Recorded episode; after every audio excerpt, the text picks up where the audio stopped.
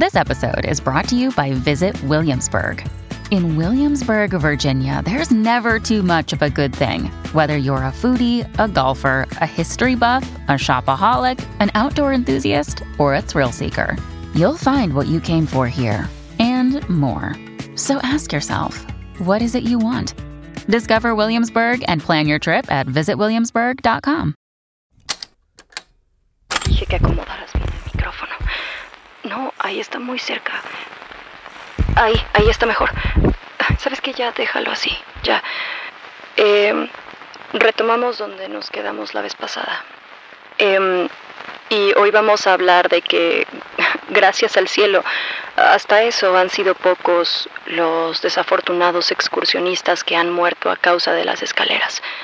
Pero aquellos que han sido víctimas han tenido finales verdaderamente horribles. Como el de aquel explorador adolescente. Lo encontramos en unas escaleras en la profundidad del bosque, las cuales tenían un aspecto, según recuerdo, metálico y estaban, no sé, como, como, como oxidadas. Y, y para ese entonces las escaleras ya no producían ningún tipo de emoción en mí. ¿Costumbre o o supongo que prefiero no pensar demasiado en ellas. Es el mejor mecanismo de defensa que podemos tener los que trabajamos aquí. No nos juzgan. En fin, me acerqué y pude ver una silueta en el escalón inferior. Había alguien tirado, abrazando sus rodillas. La imagen hizo que se me encogiera el corazón. Era un adolescente. No debía tener más de 20 años. Y yo quería creer, de verdad quería creer que estaba solo desmayado, pero algo dentro de mí sabía con certeza que estaba muerto. Su cadáver parecía como que, como que se estaba agarrando el estómago. Sin duda había sufrido mucho dolor antes de morir y tenía sangre escurriéndose de los labios y la barbilla. Yo notifiqué por radio y llevamos su cuerpo al centro de control. Su familia estaba completamente... Su familia estaba completamente destrozada. Los padres no entendían cómo podía estar muerto porque el muchacho llevaba muy poco tiempo desaparecido. Y encima no teníamos ninguna causa obvia de la muerte. Y eso hizo que todo empeorara. Me imaginé que Probablemente había comido algo venenoso por la forma en la que se estaba agarrando el estómago cuando lo encontré. Y bueno, pronto el informe del forense llegó y fue mucho peor de lo que esperaba.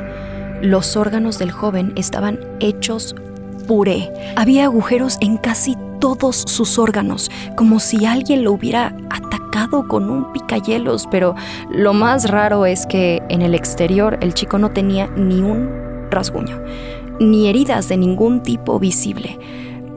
No sabíamos qué era exactamente lo que le había pasado. Algo estaba muy raro, pero los demás operadores y yo sabíamos cuál había sido la causa. Habían sido aquellas malditas escaleras. Bienvenidos a Creepy en español, creado por John Grills y producido por Guillermo Ruiz de Santiago.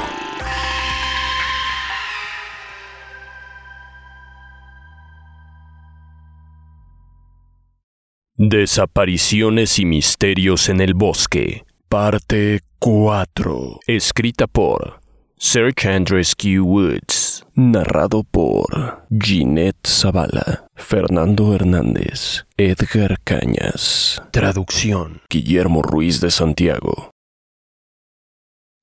¿Y qué tal que se trata de un caso de locura colectiva? Tal vez has llegado a pensar que todos los que trabajamos en este bosque somos supersticiosos y nos hemos convencido de que hay algo mal aquí. Yo también lo he pensado. Pero nuestro departamento de rescatistas no ha sido el único que ha visto cosas. No acostumbramos a hacer esto, pero a veces llegamos a solicitar ayuda de algún departamento exterior, como por ejemplo los bomberos. Recuerdo un caso cuando nos llegó el reporte de un niño que trepó un árbol, un árbol gigante, y ninguno de nosotros se sentía capaz de llegar a la cima sin ponerse en riesgo. Fue por eso que llamamos a los bomberos. Cuando llegó el escuadrón tenían una actitud casi divertida acerca de la situación. Hmm, muy graciosos. Pero nosotros estábamos muy serios. Solo les pedimos a los bomberos que se limitaran, por favor, a bajar al niño del árbol y se retiraran cuanto antes. Entonces uno de ellos se puso manos a la obra. Comenzó a trepar el enorme árbol. Mientras iba subiendo por el tronco lo perdimos de vista. El árbol era sumamente frondoso, era, era gigante. Sus ramas eran tan grandes que no nos permitían ver la parte superior del árbol. El bombero después nos contó que a medida que iba subiendo, comenzó a dudar si un niño era realmente capaz de trepar semejante árbol, porque incluso para él comenzaba a ser una tarea prácticamente imposible. Y conforme se fue acercando a la cima, empezó a encontrarse las pequeñas prendas desgarradas de la ropa del niño y, en la cima estaba el pequeño cadáver. Lo más extraño era que el cuerpo lucía exactamente como si llevara sumergido en el agua por varias semanas. Estaba completamente inflado como, como, como un globo a punto de reventar. Su piel era color morado. No tenía ojos y su lengua salía de su boca completamente hinchada. Pero el niño solo llevaba 20 minutos de haber trepado el árbol, por lo que nada de su muerte tenía sentido. Bueno, nada de lo que sucede en este bosque tiene sentido.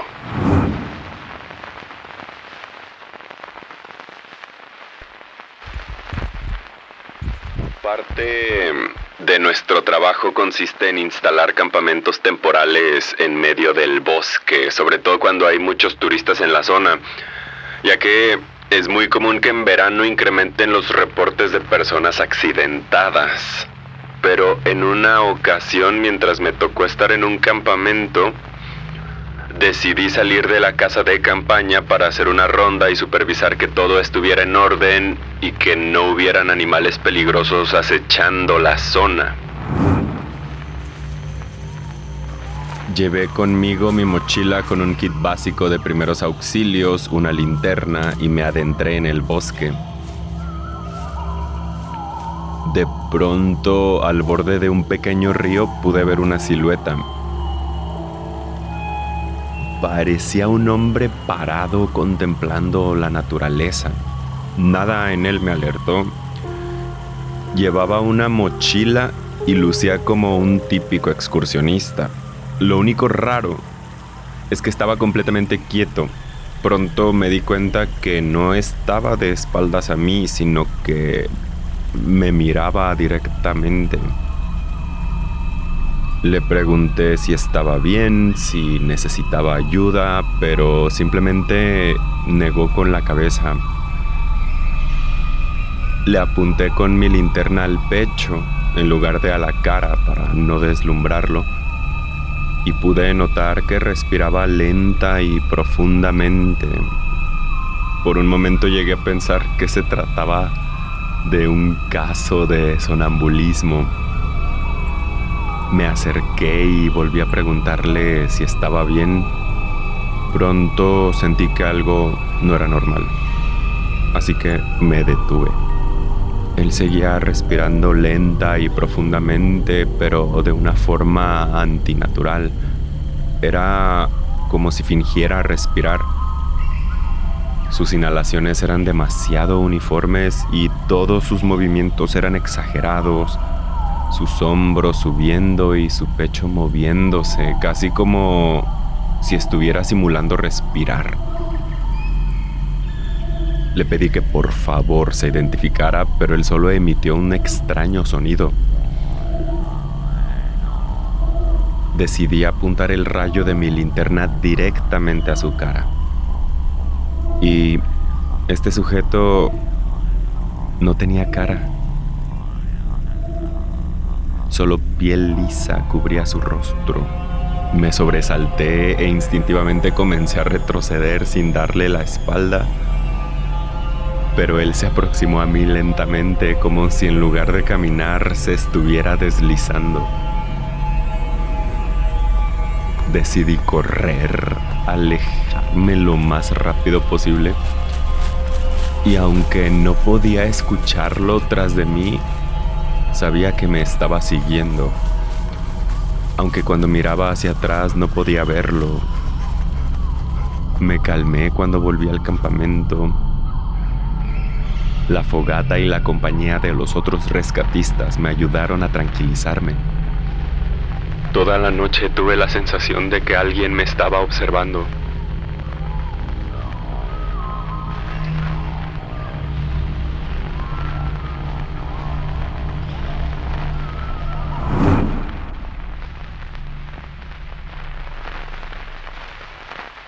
Los niños desaparecidos son los más desgarradores.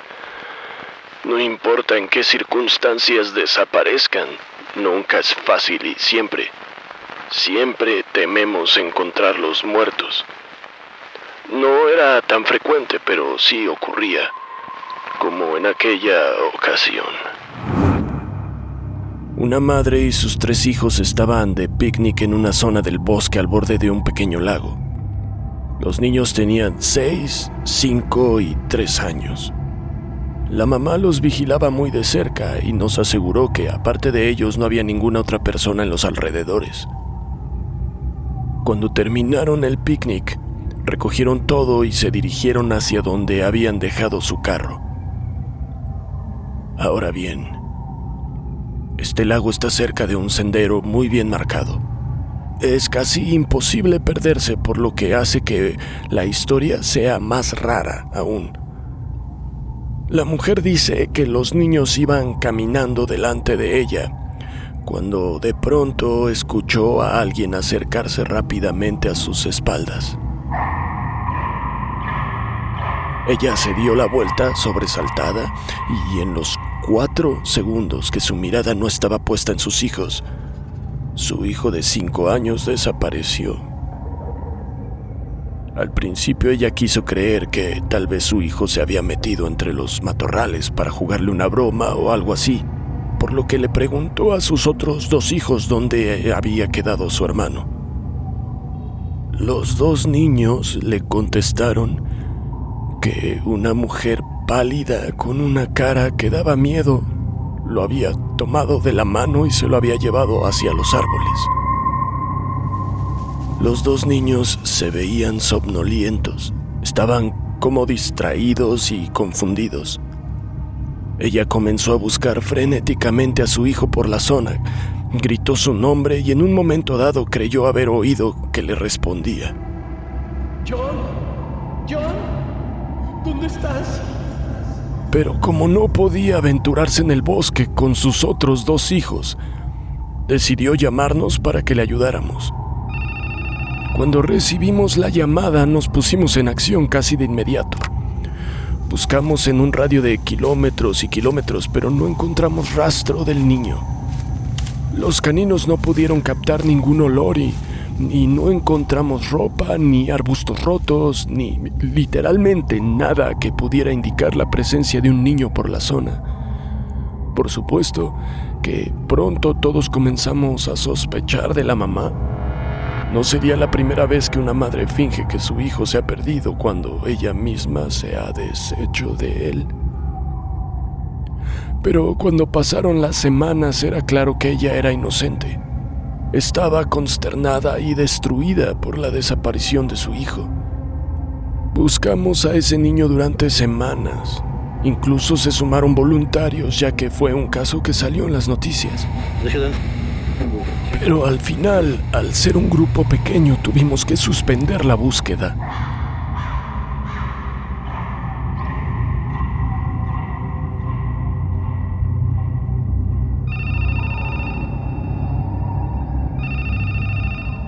Pero un día un alpinista reportó encontrar el cadáver de un niño. Nos indicaron las coordenadas del lugar y nos dirigimos allí. El pequeño cadáver pertenecía al niño desaparecido. Pero desde que lo encontramos hemos estado intentando averiguar cómo fue que este niño llegó hasta ahí. Seguimos sin encontrar respuesta. Quien encontró el cuerpo fue un alpinista. Él estaba escalando y al momento de llegar a unos 30 metros de altura del acantilado, se acercó a una pequeña abertura en la roca y ahí encontró el pequeño cadáver de ese niño. Estaba completamente torcido e introducido a la fuerza como cuando alguien mete un calcetín a un cajón completamente lleno. La ropa del cadáver coincidía con la descripción que la madre nos había dado sobre la vestimenta de su hijo. Tardamos casi una hora en bajar el cuerpo. El enigma era tan grande que nadie se atrevía a preguntar en voz alta. Estamos hablando del cadáver de un niño de 5 años colocado dentro de la abertura de un acantilado a 30 metros de altura. Y no solo eso, sino que el forense analizó el cuerpo y no pudo concluir que algún animal salvaje lo hubiera atacado y llevado hacia su guarida. Además, la descomposición del cuerpo no cuadraba con el tiempo en que había estado desaparecido. No se pudo determinar a ciencia cierta cuándo fue la fecha y hora de su muerte.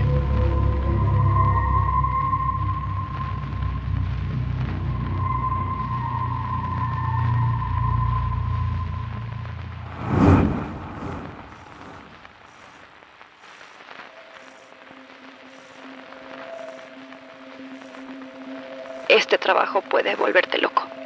Verdaderamente loco. Hay situaciones que pueden hacerte perder la cabeza, como, como cuando muere gente que en teoría no debería haberlo hecho, o cuando encontramos a alguien muerto justo después de que alguien reportó haberlo visto con vida hace solo 10 minutos. Estos, estos son dos casos que nunca me han dejado dormir desde entonces. Y espero tener extrema sensibilidad para contarlos. Inició la primavera. Recuerdo que un grupo de excursionistas nos llamó a la radio central diciendo que había un anciano muerto a mitad de uno de los senderos más transitados y populares del bosque. Un anciano. Y cuando llegamos encontramos el cadáver del anciano en medio de un enorme charco de sangre. Parecía como si alguien lo hubiera golpeado fuertemente con un objeto en la parte posterior de la cabeza. Su cráneo estaba destrozado, hecho puré, y parte de sus sesos estaban... estaban derramados en el sendero. Al principio quisimos creer que el anciano había resbalado o tropezado y aterrizado con su cabeza, pero rápidamente nos dimos cuenta de que el sendero estaba despejado. No había algo que lo hubiera hecho tropezar. No había ramas, rocas, ni nada. Y, además ese sendero era muy transitado, por lo que poníamos especial atención para que estos caminos estuvieran despejados y así evitar accidentes, por lo que rápidamente descartamos esta causa de muerte. El siguiente motivo, claro, debía ser asesinato, pero un asesinato a plena luz del día y a la vista de todos, no, no, no, no, no sonaba factible. Era un lugar muy concurrido y nadie había reportado ningún suceso que pudiera encajar con esta teoría. Además, el charco de sangre no tenía huellas ni rastros de que alguien hubiera estado cerca de él al momento de su muerte. Y bueno, el informe forense concluyó que había muerto de causas naturales. causas naturales. Perdón, perdón, me parece estúpidamente gracioso. Causas naturales. sí, claro. Ay, yo enterré esto en lo más profundo de mi mente. Y evito pensar en ello. Y bueno, el segundo caso extraño fue el de un cadáver. El cadáver de una mujer que fue encontrado abrazando a un árbol. Eh, cuando el grupo de rescatistas y yo movimos el cuerpo con extrema precaución para llevarlo al centro de operaciones, el cadáver de la mujer eh, er, eructó una enorme cantidad de agua que nos salpicó a todos. Y lo raro es que su ropa estaba completamente seca. Su pelo también. Y aún así la cantidad de agua que expulsó de su estómago, de sus pulmones, era irreal. ¿Y qué concluyó el, el informe forense? que la causa de muerte fue ahogamiento. Sus pulmones estaban completamente llenos de agua, eso estaba claro, ajá. Pero lo que el informe forense no reportó fue que el cadáver estaba completamente seco y que el área donde se encontró el cuerpo no estaba cerca de cascadas, ríos ni lagos a kilómetros a la redonda. Es... Es absurdo. Es, es increíble. Yo a la fecha sigo sin saber qué pensar. Es raro trabajar aquí. Es como si con el paso del tiempo uno comenzara a resignarse a las atrocidades y empezara a aceptar que en cualquier momento la siguiente víctima del bosque puede ser tú. Puede ser tú.